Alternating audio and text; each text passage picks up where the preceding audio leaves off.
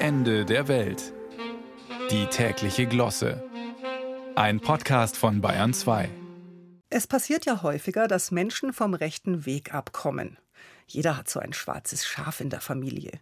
Die Cousine, die mit 13 schon kokett war, mehr als was erlaubt war, wie Peter Cornelius leicht schlüpfrig und grammatikalisch fragwürdig texten würde, die mit 14 ihren ersten Joint raucht und mit 17 durchbrennt nach Goa, im Schlepptau eines 20 Jahre älteren Esoterik-Freaks. Oder der schon immer etwas schrullige Patenonkel, inzwischen nicht mehr nur lautstarker Zweifler an der Mondlandung, nein, seit geraumer Zeit verlässt er das Haus nur noch mit Aluhut. Oder die Schwägerin, die früher für den SPD-Ortsverein am 1. Mai Kartoffelsuppe an die Arbeiterinnen und Arbeiter ausgegeben hat, aber nun zur AfD übergelaufen ist, wegen der vielen Flüchtlinge, wie sie sagt. Es muss aber nicht immer schlecht sein, die ausgelatschten Straßen des Mainstreams zu meiden und sich stattdessen auch mal auf Abwege zu begeben. Venedig hat schließlich auch unzählige kleine Wassergassen zu bieten und nicht nur den Canale Grande. Warum also soll ein niedersächsischer Linienbusfahrer stets auf Linie fahren?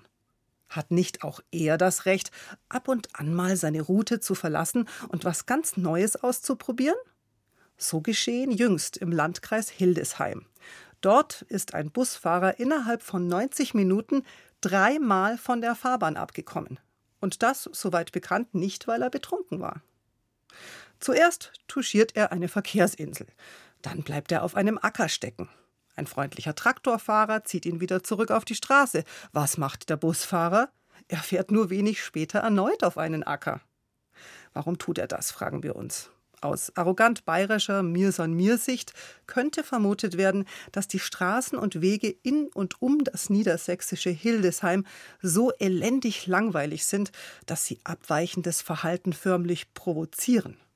Nicht wie hier in Bayern, wo sanfte Hügel, stattliche Gebirge und liebliche Seenlandschaften in Hülle und Fülle am Wegesrand liegen.